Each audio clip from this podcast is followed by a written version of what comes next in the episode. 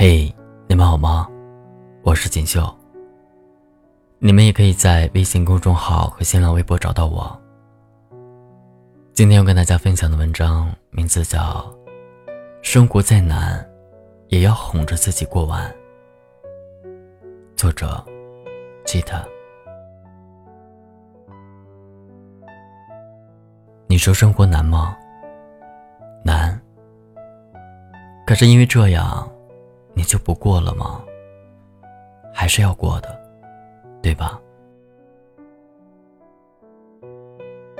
最近的一次外出，我在高铁列车上看到有个女孩哭了。她站在列车的窗边抽泣，手里紧紧抓着手机，长长的刘海耷拉下来，略显憔悴，让人看了非常心疼。那十分钟里，我试想过很多次自己走过去。把纸巾递给对方的画面，但最终都没有踏出这一步。人是会长大的，当你隔一段时间再回头看看以往的自己，就会不自觉的心生感慨。其实那时候的那点事儿，也不过如此。我希望他也一样。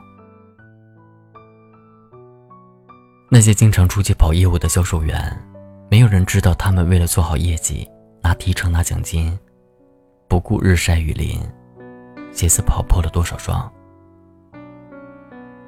那些看上去时尚又冷酷的设计师，没有人知道他们为了达到客户的要求，加班加点的修改设计方案，只为了等来一声最终的确认。那些看似轻易就能获得很高演出费的歌手、艺人，没有人知道他们在背后付出了多大的努力。为了呈现最好的舞台效果，跟自己死磕到底，来来回回排练了多少次。在这个世界上的每一个角落里，无时无刻都有人正经历着生活里截然不同的难。这，就是我们的人生。有一句话是这样说的：“别人看我很奇怪，我看自己很可爱。”这句励志中带着温暖的话，来自于一个患有脑性麻痹的女孩黄美莲的口中。对于黄美莲来说，童年时期简直是她的噩梦，他无法像其他小孩一样自由自在的玩耍。还要遭受很多来自其他孩子的嘲笑和打骂。他六七岁的时候还不会走路，他的妈妈难以想象与他有关的未来。绝望过无数次，也曾屡次想过要掐死他，然后自杀。但最终，他们还是没有选择放弃。渐渐的，在父母的悉心照顾下。黄美莲的四肢开始有力气，她会自己吃饭、站立，虽然走起路来还是一瘸一拐的，随时都有可能会摔倒，但也总算是跨出了人生的第一步。后来，她成功取得博士学位，并成为了一名画家。在接受媒体采访的时候，他坦言说：“我希望能有更多人欣赏我的画。”但我希望大家欣赏我的画，是因为我是一个艺术家，而不是因为我是一个残缺者。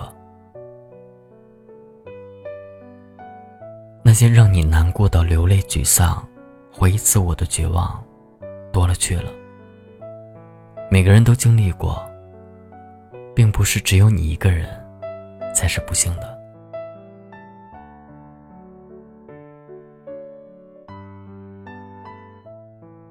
人世间》这部纪录片里曾说过，每隔三秒钟，这个世界上就会有一个人被诊断为阿尔茨海默症。很多患病的老人总是被别人认定为生活不能自理，被别人百般嫌弃。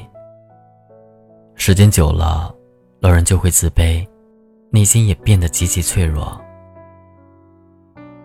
没有人躲得过生老病死，老去。是我们人生最接近终点的一个阶段。可是，就连变老，我们也依旧还是要经历生活带给自己的难。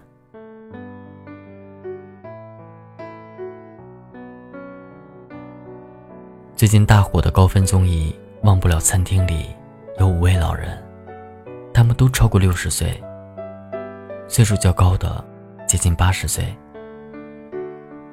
他们同样都患有阿尔茨海默症，但他们并没有因为自己年老和患病就放弃自己的人生。相反，他们没有畏惧生活带给自己的难，不断的尝试与人沟通，刻意练习许多问题。进行自我治疗。最让人印象深刻的是，有位老人说：“这是一次尝试，我们不能把自己封闭在家里，默默的等待死亡。人生不就是这样吗？哪怕已经两鬓斑白，步履蹒跚，也要像个孩子一样，笑着面对生活带给我们的一切，然后一点一点的解决那些难。”正如那句话说的：“世上没有绝望的处境，只有对处境绝望的人。”如果你希望自己的人生变得更有价值，那务必少不了要经受住磨难的考验。生活再难，也要哄着自己过完。你可以失望，但不要对世界失望。无论你现在经历着什么，都不要忘记给自己生生不息的希望，还有念想。